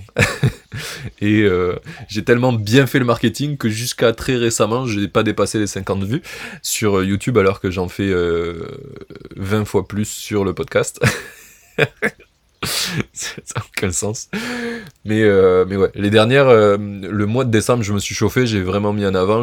J'ai passé, euh, je crois que j'ai une vidéo qui a passé les 1000 vues. Et les autres ont fait entre 200 et 300 vues, ce qui est beaucoup plus beaucoup mieux et je me suis rendu compte qu'effectivement j'utilisais très mal l'outil mais voilà donc vous pouvez aller voir et vous pouvez aussi aller voir eh bien, la chaîne TikTok de Caro pour voir qu'elle fait des trucs super stylés d'éducation sur les cryptos et arrêter d'être un boomer comme moi. On le mettra oui, dans la mais alors le, le, petit conseil que je vais te donner du coup si tu veux te lancer sur TikTok c'est euh, essayer de t'imposer un... Enfin moi ce que je me suis dit c'est qu'il valait mieux produire plus mais de moins bonne qualité et de d'itérer le plus le plus rapidement possible. Et donc du coup, je, je me suis mis, je me suis fixé un espèce d'objectif de euh, pas plus de 15 minutes de entre l'idée, euh, le script, le... le... film, le montage et la et la et le post en fait. Oui. Ce qui fait que au moins, euh, en tant qu'intuitif, euh, je sais pas faire des. Mais c'est ça. mais c'est ça. Mais ce qui fait que tu fais vachement plus, enfin t'en fais vachement plus. Du coup, tu t'améliores beaucoup plus. Et enfin pour moi, c'est genre meilleure méthode sur TikTok. Bon, dans la vie en général, le, le seul problème euh, que tu as, c'est ce que tu as dit. Euh, pourquoi tu t'es lancé sur TikTok C'est parce que tu avais honte de faire un peu mal euh, sur LinkedIn. Ça, c'est un des trucs qui me freine aussi de temps en temps. Où je me dis, ah, j'aimerais bien faire un truc de sagouin pour vraiment apprendre. Mais du coup, je me dis, ah, maintenant que je commence à être un peu connu euh, sur les trucs que je fais, j'ai un peu honte. Mais je pense que même ça, faut pas avoir honte. Et faut... Ou alors, non. faut trouver des alternatives comme tu as fait. Et puis, tu y arrives quand même. Quoi. Mm. Maintenant, j'ai plus trop honte, tu vois. J'avais déjà une communauté, bah, vu que j'ai commencé la chaîne YouTube en décembre, j'avais déjà une communauté qui était quand même assez présente. Euh, et j'ai communiqué ouais. partout sur le fait que je lançais la chaîne et que j'avais pas la moindre idée de ce que je foutais. Que d'ailleurs, j'allais faire le montage toute seule et que, et que ça allait être ouais. probablement n'importe quoi. Et, euh, et au final, euh, c'était vachement bien parce que j'ai eu plein de retours qui étaient super utiles. Euh, et finalement, j'ai pas eu tellement la honte que ça, quoi faut se dire il y a un moment oui, maintenant mais, tout le monde sait que je suis sur TikTok donc je peux plus avoir la honte quoi oui voilà c'est il y a enfin la honte c'est très très relatif à ta propre pensée quoi et ce qui est fou c'est que un truc que tout le monde toi y compris peut penser que c'est honteux, tu le fais en ayant 100% confiance que ça ne l'est pas, ben d'un coup tout le monde croit que ça ne l'est pas. Que c'est cool. ouais, ouais c'est ça. C'est, oh, il a osé stylé. En fait, euh, oui, ben, faut juste, faut juste y croire fort, quoi si tu y crois. C'est un, un, des trucs que je dis maintenant le, le, le, plus ouf dans tous les outils que j'ai en termes d'entrepreneur, c'est ma croyance personnelle. Tu sais. Mmh. C'est un des trucs que je considère que, qui était génial quand on avait des religions, c'est que les gens y croyaient tellement fort à des idées qu'ils étaient prêts à, à tuer d'autres gens pour, tu vois. C'est mmh. le, le, summum de la croyance, alors c'est un peu trop loin. Mais si toi-même, avec tes propres idées, t'es ca capable d'y croire aussi fort que ça, ben tu vas faire des trucs mmh. de fou. Tu vas être capable de conquérir des trucs gigantesques alors que ça n'était pas, pas parti pour ça, quoi. Parce que tu y crois. Et, euh, et du coup, voilà. Donc j'essaie de me mettre ça dans l'idée. Il faut jamais... Euh, j'essaie de jamais me mettre dans la position de faire un truc à moitié. C'est soit tu le testes mmh. à fond et t'es prêt à te prendre oui, un mur à ouais. pleine gueule, ou tu le fais pas. C'est le faire à mmh. moitié, c'est exactement comme la première fois que je suis venu sur TikTok. J'y suis allé pas convaincu. Du coup, je suis reparti et j'ai loupé tout, tout, tout, ce que pouvait avoir le bénéfice de TikTok mmh. euh, parce que je l'ai fait à moitié. Donc, ouais, euh, ne jamais je suis totalement d'accord avec toi. euh, ok, on a, on a digué plein plein de sujets. Euh, c'était vraiment très très cool. Je pense qu'on va pouvoir passer à mes petites questions finales. Ça fait combien de temps qu'on parle là? Une heure. Ça va bien faire une heure et quart? Une heure? Ouais, là, là une heure, une heure trois. Une heure trois, t'es pas mal. T'es pas mmh. mal sur l'estimation. Euh, écoute, on, on, a, on a digué. Est-ce que déjà on a digué tous les, tous les projets que tu as en cours ou il y a des choses que tu as en, en cours ou des euh... nouvelles choses que tu veux parler? J'ai rendu euh, mon manuscrit final à mon éditeur hier ah oui, ça. sur le livre Les cryptos de Caro. Donc il sera probablement sorti quand l'épisode sortira. Stylé. Mais voilà, c'est tout. On va essayer de synchroniser ça à la moment de la, au moment de la sortie même. Ça sera. De toute façon, il est en précommande, donc euh, ça change rien. Hein. En réalité, ah, oui. euh, si les gens le veulent, ils peuvent l'avoir. Euh... Ouais, mais tu sais, t'as as, l'effet d'annonce un peu. Euh, je sais pas si t'avais mm. vu Alexis Minikela quand il avait sorti son livre. On a tous sorti des podcasts en même temps. Et du coup, bah, c'est super efficace, quoi. Tu, ah. tu augmentes l'efficacité du, du, message. Donc, euh, je suis chaud de faire ça euh, pour le podcast. Euh, ok, donc le livre, c'est venu d'où, pareil, l'idée du livre? Comment tu t'es lancé là-dedans? J'ai jamais eu d'idée de faire un livre. J'ai juste été contacté par une maison d'édition une fois. Ouais. qui m'a dit genre ah, ça a l'air cool ce que tu fais, tu veux pas qu'on écrive un livre ensemble? Et j'ai dit bah ouais. Stylé. Ça, ça, veut dire quoi écrire un livre ensemble? Comment ils t'ont aidé sur ce, sur ce sujet? Euh, Non, ça veut juste dire qu'ils me publient, hein, concrètement. Ok. Et, ils, te font, euh, ils, te, font quand même une relecture ou euh, Oui, oui, oui. Là, tu vois, j'ai envoyé mon, mon, manuscrit et eux, ils corrigent tout. Et ensuite, ils vont probablement me demander de réécrire tous les trucs qu'ils trouvent nuls. Et puis voilà quoi. Ok. Et ça, et ça euh, t'as une clause dans ton contrat qui dit que t'es obligé de le faire ou c'est au bon, à ton bon vouloir, etc. Franchement, je l'ai pas lu le contrat. Intuitif au maximum. T'es génie. T'es génie. mais ouais, je comprends. Tu verras, tu verras au moment où la question se Moi, je me suis dit, une maison d'édition veut que j'écrive un livre.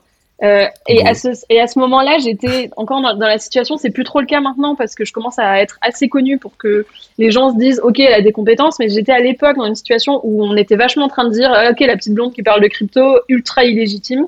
Et donc j'avais besoin en plus d'avoir un, élément de réassurance, donc euh, j'ai même pas réfléchi trois secondes. Je dis ok, on va écrire un livre. Je suis maintenant autrice. On, dit autrice. Oui, c'est ça. Euh, je, sais pas si on dit autrice ou auteur avec un E à la fin, mais bon, en tout cas, je le suis. ouais, oui, voilà, ouais. C'est un des trucs qui est souvent euh, conseillé par les, infos, les infopreneurs d'écrire un, livre sur la thématique que tu veux parler pour dire bah, je suis auteur d'un livre sur la thématique et comme ça, ça tu as une légitimité ultime. Alors que ça veut potentiellement rien dire. Tu peux avoir écrit de la merde. en fait, il y a trois personnes et demie qui ont lu ton bouquin, mais, mais voilà. Donc. Euh. Est-ce que tu entends le bruit là derrière moi ou pas? Il y, a, un chat qui essaye de rentrer, de rentrer dans, la, dans la chambre de ma petite sœur. Il est comme un fou. Mais ok, si t'entends pas, c'est bon. Mais ouais, c'est euh, très drôle ce truc de légitimité. Euh, mm. Et c'est cool pour euh, quand tu as besoin d'être rassuré. Après, c'est sûr que quand euh, tu commences à être vraiment bien suivi, tu trouves ça très rigolo. Mais quand tu as besoin d'être rassuré, c'est un, outil assez utile.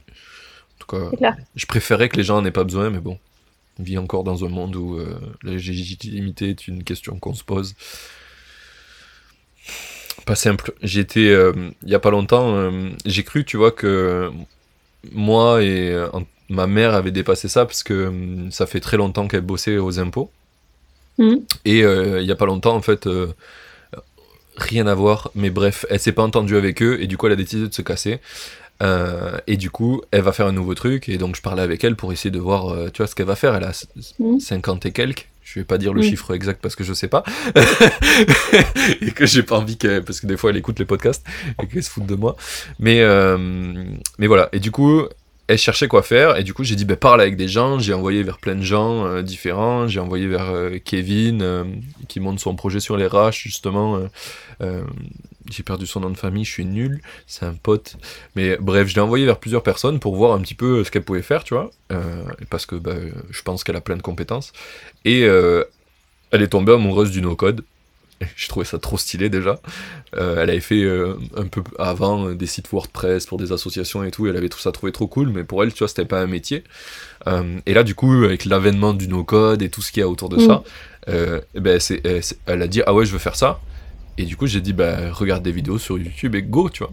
Et moi, mm-hmm. j'étais dans, le, dans mon monde où maintenant j'apprends comme ça, j'ai aucune question sur la ah légitimité. Et en fait, elle m'a dit Mais comment tu veux que je me vende dans une entreprise, que je sois freelance si je fais ça sur YouTube? Et, dans, je me suis rendu compte qu'en fait, même si euh, sur, sur le sujet où elle était, elle était ultra légitime, en fait, elle, mm. est quand même dans une culture de, mm. par rapport à son âge qui fait que faire un nouveau truc, c'était illégitime de facto. Même si mm. tu fais. Euh, et du coup, elle a dit non, il faut que je fasse une formation, un truc diplômant, quoi. Du coup, elle va faire euh, probablement la formation d'Allegria. Euh, de. Euh, j'ai perdu le nom aussi, putain. Attends. je l'ai sur, euh, sur Indie Maker, c'est un des mecs que je voulais avoir dans le podcast, mais il était en train de changer de projet à l'époque où je l'ai contacté. Maintenant, je pourrais le contacter. c'est Lucien Tavano qui a créé Allegria, et du coup, j'ai vu un post de lui sur LinkedIn, et, et je l'ai envoyé à ma mère, et du coup, elle s'est trop chauffée à faire ça. Donc, c'est un sujet trop cool, et, et c'était juste pour dire que c'est vraiment un truc qui touche plein de gens, la légitimité, que euh, on comprend ça, même si euh, c'est dommage, parce que ça, ça freine de ouf. Euh, je pense qu'elle elle est totalement capable, ma mère, tu vois, d'arriver à apprendre tout sur YouTube et, et de se vendre. C'est juste qu'elle ne se sent pas le faire. Et du coup, bah, elle, va, elle, va, faire une formation de deux ans, ça va décaler tout ce qu'elle aurait pu faire, quoi, juste parce qu'elle ne se sent pas. Et souvent, on fait ça. Et c'est un peu dommage des fois, parce que c'est vraiment très optionnel, la légitimité. très très optionnel. Je suis d'accord, je suis bien placé pour savoir que franchement, c'est pas super nécessaire. Oui, oui, oui. Ah ben oui, là tu l'as bien prouvé. Mais, euh, mais je trouvais ça cool d'appuyer le point avec une, Mm. Ouais, totalement. avec, avec euh, cette petite histoire. Euh, ok. Donc euh, ça c'est le, le projet euh, que, t'as- que tu vas lancer là officiellement, enfin qui va être Mm. sorti au moment du podcast. Euh, Est-ce que... Alors je me doute que pour quelqu'un d'intuitif, t'as pas forcément de plan de route. T'as des choses que t'aimerais faire dans le futur cette année qui, qui, qui t'excitent ben, Le projet qu'on a dit qu'on allait faire ensemble. là. Enfin, que- Ouais, ça, ça m'excite de ouf. Et sinon, euh, bah franchement, euh, j'ai envie de la, j'ai envie de la porter. En fait, j'ai envie d'aller, euh, tu sais, genre, j'ai l'impression de créer une toile d'araignée. J'ai envie d'aller genre vraiment Ouais. beaucoup plus loin, tu vois, genre là sur, bah, sur YouTube, aller Double down, explorer ouais. beaucoup plus ma créativité, aller vachement plus loin sur tous ces trucs-là, sur euh, sur la newsletter. Enfin, bref, j'ai envie de, j'ai l'impression d'avoir trouvé un truc où je peux explorer tellement de choses en même temps et de créativité et de coolitude que j'ai envie d'aller, tu vois, me rouler dedans et voir ce qui se passe. Ouais, je comprends, je comprends. C'est un des trucs aussi qui me drive pour YouTube. Je me dis, ah, j'ai envie de faire des vidéos de tout. même plus, que d'entrepreneur. J'ai envie de, tu vois, euh, euh, c'est un des trucs que j'avais essayé de faire il y a super longtemps d'ailleurs, avant, que je lance euh, Indie Maker. Mais j'avais envie de rencontrer des gens qui fabriquent des choses eux-mêmes, tu vois, et de passer du temps avec eux. Du coup, j'avais fait une vidéo où je suis allé à Anduze voir un potier et j'ai passé une journée avec lui où il m'a justement, ce qui est très drôle, c'est que pour être, pour faire des vases d'Anduze, il faut passer 10 piges avec un maître euh, qui fait des vases pour qu'il te montre et au bout de 10 piges t'as le droit d'ouvrir ta Mmh. boutique. Mais il faut enfin c'est un truc de ouf sur la légitimité. Et en fait lui Mmh. il a tout niqué. Il a appris sur internet. Il a pas du tout fait les méthodes que eux utilisent il a menti il a dit que euh, il a il avait de l'expérience en inventant un maître ou je sais pas comment il a fait bref il arrive à s'installer et euh, il vend des vases et en fait euh, ces vases ils sont mieux que ceux originels parce qu'il a fixé des problèmes parce que eux ils faisaient la méthode originelle que tout le monde suit Bien sûr. et je, parlais avec ce mec, j'étais là, j'ai du coup j'ai je sais pas combien d'heures de vidéos avec ce mec que j'ai jamais publié, c'était trop trop intéressant. Euh, si vous voulez que j'essaye de les retrouver, euh, envoyez-moi un message et j'essaierai de publier ça. Mais c'était euh, c'était trop ouf, c'était trop ouf comme expérience. Mais donc c'est des trucs que j'aimerais bien faire en vidéo, ça, tu vois, c'est Mm. c'est trop cool. Et c'est un mec qu'on a trouvé au hasard parce que du coup je cherchais à faire une vidéo sur les vases d'Anduze parce que j'étais dans le coin. Et tout le monde m'a envoyé chier parce que c'était des grands maîtres, machin. Il y en a un, il m'a dit, mais je passé à la télé, j'en ai rien à foutre de YouTube. Il y a vraiment un mec qui m'a dit ça. hein. J'étais là, ok, Ok. ok, mec. Et le seul qui m'a répondu, c'est parce que, en fait, on a dormi euh, dans l'hôtel qui était collé à sa poterie, et c'est lui qui gérait ça avec sa femme. Et on a oublié un truc là-bas. Euh, je sais plus ce que c'était, un truc à moi, euh, que ma meuf m'avait offert. Tu vois, je me suis dit, ah, faut pas que je le laisse et tout, parce qu'elle va me tuer, et j'aime bien ce truc-là. Et, euh, et du coup, on y retourne. Dans et cet le mec, ordre Ouais, ouais, ouais. On retourne à la poterie, euh, pas à la poterie, à l'hôtel euh, qui était collé à la poterie, et euh, sur la l'accueil de l'hôtel, il y a marqué "Je suis pas là, je suis à la poterie". Nous on dit quoi? On sort et en fait à côté de l'hôtel il y a une poterie, on n'avait pas vu parce qu'on était arrivé de nuit. On arrive dans la poterie et là on voit le mec avec euh, l'objet que j'avais oublié, je sais même plus ce que c'était, et euh, en train de faire des trucs de poterie. Et ça faisait euh, une semaine que j'arrivais pas à avoir un mec de poterie qui m'envoyait tout chier. Et du coup, il- lui, naturellement, nous parle de ce qu'il est en train de faire. Il, nous- il nous dit euh, Vous voulez que je vous fasse une démo Comment je fais un vase et tout ça? Je dis Bah attends, j'ai tout le matos dans la voiture. Viens, on fait un épisode de YouTube. Il est là Ouais, ok, je remets un t-shirt et c'est go. hein, parce qu'il était torse nu, tu vois. Et, et du coup, euh, c'est parti comme ça. Tu vois, full intuitif aussi, le mec. euh. J'avoue. Et on a passé la- l'après-midi avec lui et c'était une dinguerie. Voilà. Quand tu es intuitif, ce sont des choses qui t'arrivent et c'est trop cool. Et genre, euh, Mm. c'est- là, je- tu surfes, surf la life. Et c'est Mm. vraiment un truc trop stylé. Euh, ok, on va devoir, euh, on va devoir euh, clôturer ces petites, euh, ces petites questions, puisque moi il me reste 5 minutes avant que j'ai un autre truc et du coup Yes. je vais pas pouvoir. mais c'était pareil, hein, de toute façon, t'inquiète. Parfait, parfait. Trop bien. Les dernières questions que j'ai pour toi, une c'est, je pense qu'on a déjà bien compris pourquoi tu t'es lancé sur tes propres projets, Mm. parce que c'est ce besoin de liberté de pouvoir explorer les choses, et quand tu es entrepreneur, c'est la meilleure solution. Le deuxième point, ça serait qu'est-ce que tu aurais aimé qu'on te dise avant que tu te lances? Euh, c'est un truc que, enfin, je me suis jamais trop posé la question, mais je pense qu'il y a pas mal de gens à qui ça serait bien qu'on leur dise que c'est pas grave de mal faire. Que franchement, c'est pas un sujet de mal faire. Moi, je me suis jamais posé de questions, donc en fait, j'avais pas vraiment besoin qu'on me dise de trucs. euh, je, me pose pas trop de questions. Donc voilà, mais, mais je pense que ça, c'est un point important à dire. Si.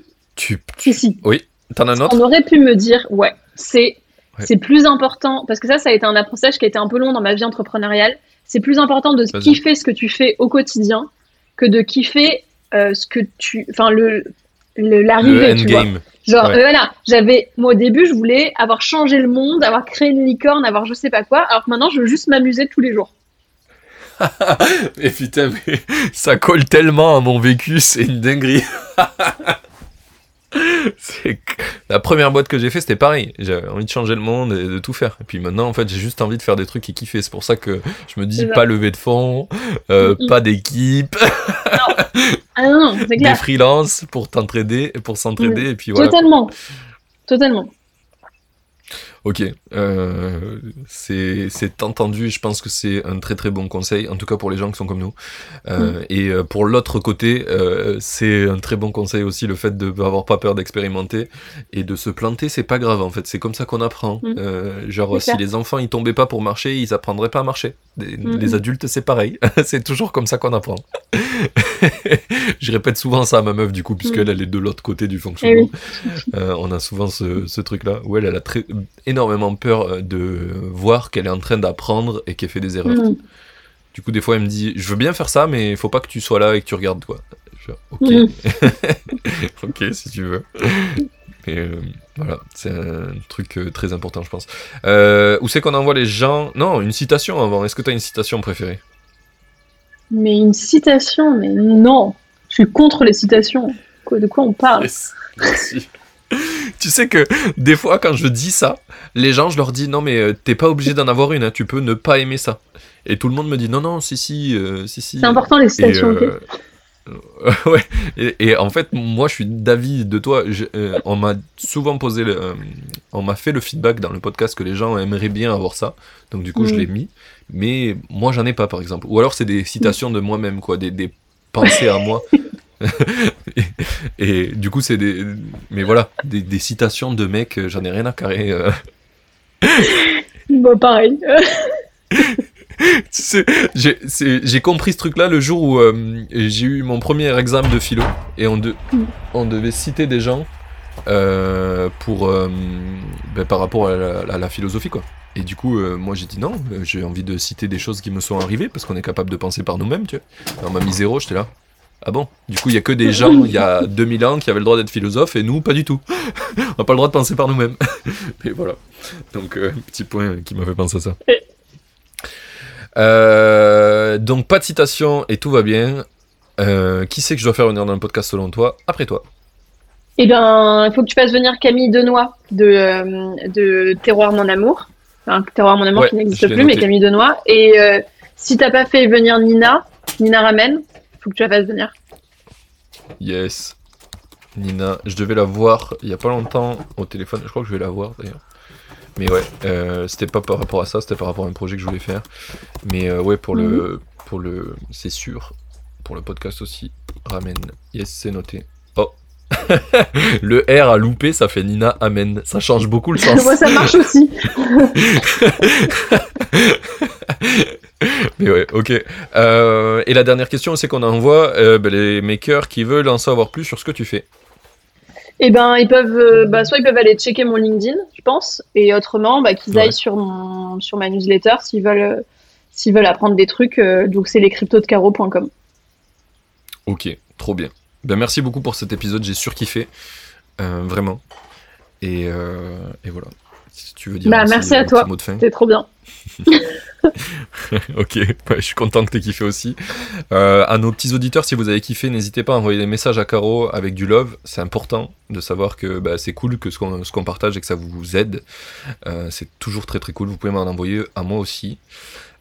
Donc, petit rappel, il y a une chaîne YouTube. Et deuxième petit rappel, il y a aussi une communauté Discord que vous pouvez rejoindre sur le site internet d'Indie Maker. Petit bouton communauté. Maintenant, j'essaie de faire de- de- d'en parler un petit peu parce qu'on est 200 et c'est vraiment cool, on s'entraide. On essaie de, de même si on est tout seul, de, de s'entraider quoi. C'est cool de faire ces trucs tout seul, mais quand même discuter avec d'autres gens, c'est sympa aussi. Donc voilà, merci. Et euh, bah, du coup, moi je vous dis à, dans une semaine pour le prochain épisode. Salut. Salut.